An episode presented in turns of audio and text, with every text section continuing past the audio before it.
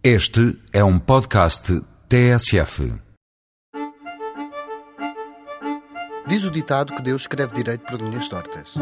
E no caso de António Martins e da fábrica de tortas azeitonenses, o provérbio assenta que nem uma luva. De Pinhel a Azeitão são quase 9 horas de distância, e foi esse o percurso que António Martins fez há 13 anos. A tradição da pastelaria já lhe tinha sido incutida pela família, em Pinhel, na Guarda, nomeadamente com doces como as cavacas de Pinhel ou os esquecidos da Guarda.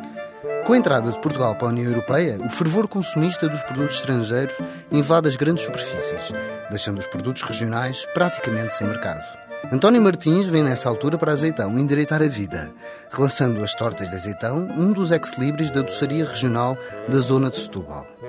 Começa com uma produção caseira, vendendo de porta em porta, até que a crescente procura o obriga a expandir as instalações.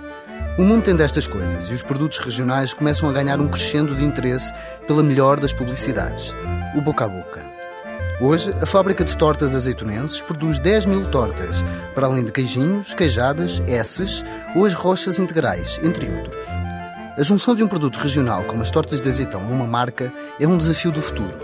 E a criação de novos produtos, como as mini-tortas ou as miniaturas, piscam o olho a outros mercados.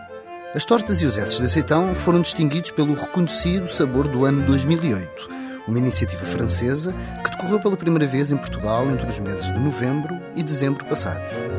O objetivo do certame foi avaliar a excelência gustativa dos produtos, através de provas cegas realizadas por consumidores. E a avaliar pelo prémio Sabor do Ano, parece mesmo que aqueles rolinhos à base de ovo com sabor de limão e canela tiveram inúmeros admiradores.